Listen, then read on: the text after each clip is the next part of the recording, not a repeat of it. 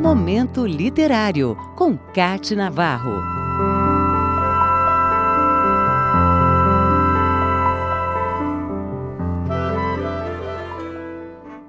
Uma grande poeta do século XX, Gilca Machado, nasceu em 12 de março de 1893, numa família de artistas. O pai era o poeta Hortêncio da Gama Souza Melo e a mãe, a atriz de teatro e radioteatro Tereza Cristina Muniz da Costa. O avô materno era poeta repentista e as tias também eram atrizes.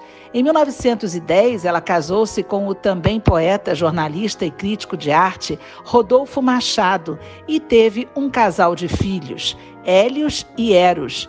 Vale destacar que a filha Eros ficou famosa como a bailarina Eros Volúzia. A dançarina e atriz teve uma carreira projetando coreografias próprias e de vanguarda, baseadas na cultura popular brasileira, unindo o balé clássico e os ritmos brasileiros.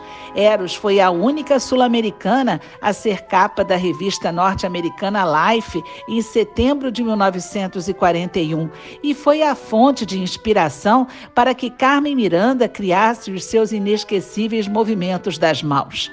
Eros e o irmão Hélios foram morar com a mãe em uma pensão que Gilca Machado criou depois que o marido morreu.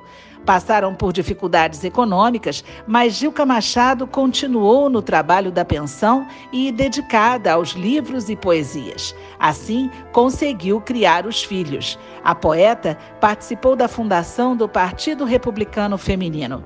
Em 1915, publicou seu primeiro livro, Cristais Partidos. A partir daí, vieram outros, como A Revelação dos Perfumes, Estados de Alma, Mulher Nua, Velha Poesia e muito mais. Em 1933, foi considerada a maior poeta do século XX em um concurso promovido pela revista O Malho, uma revista de grande importância política na época. Apesar do destaque, Gilca sofreu com o preconceito por ser mulher. Seus poemas descreviam a condição feminina de limitações e os problemas sociais enfrentados pela mulher. Em 1976, Jorge Amado a convidou para participar de eleição para a Academia Brasileira de Letras, que tinha mudado o estatuto e ia permitir a entrada de mulheres. Gilca recusou o convite. Neste mesmo ano, a poeta perdeu seu filho Elos e encerrou sua carreira com um poema chamado Meu Menino, em homenagem ao filho.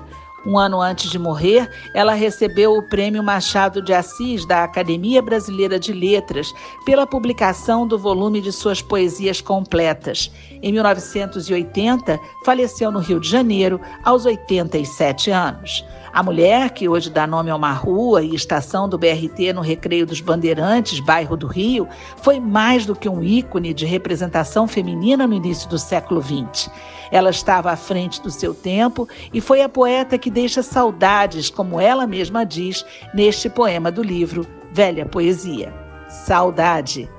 De quem é esta saudade que meus silêncios invade, que de tão longe me vem? De quem é esta saudade? De quem?